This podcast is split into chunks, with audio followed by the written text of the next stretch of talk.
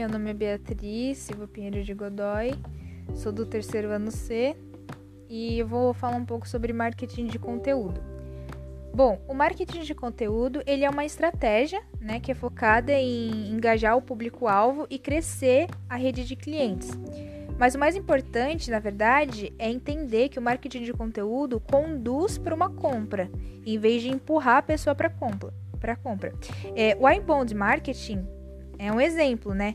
Que pode ser explicada como qualquer estratégia de marketing que busque captar o interesse das pessoas de uma forma que não seja invasiva ou interruptiva ou algo desse tipo.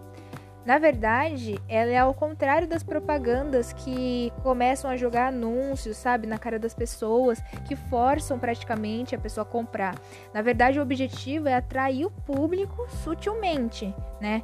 Para que a pessoa tenha interesse e vá até a sua empresa no tempo dela, sabe? Sem, sem forçar o cliente a nada. É, por isso a estratégia também ela, é, ela pode ser chamada de marketing de atração justamente por isso. E para conseguir fazer isso, ela se baseia em quatro pilares.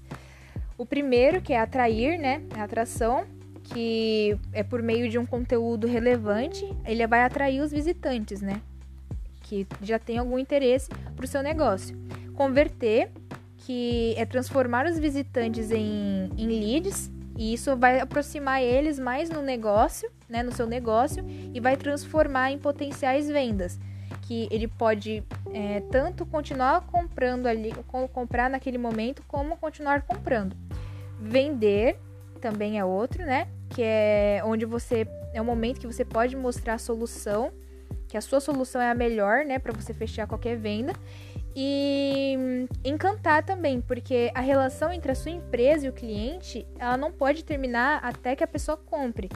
E isso também pode fortalecer induzir a pessoa a comprar depois ainda que você é, encantou ela, vamos dizer assim.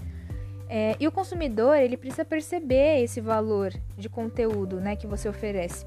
E se a sua única mensagem, na verdade, foi a intenção de vender, não vai ter, tipo, não existir engajamento.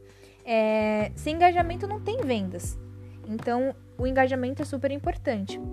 E os principais objetivos assim do marketing de conteúdo é reconhecimento de marca, lealdade à marca, gerar e informar leads, aumentar vendas, criar apaixonados por sua marca, né, que sejam ali voltando, né, estejam voltando ali, oportunidade de pós-venda, re reduzir os custos, né, de aquisição de, dos clientes, educar o consumidor e a liderança de mercado, entre outros, mas esses são os principais.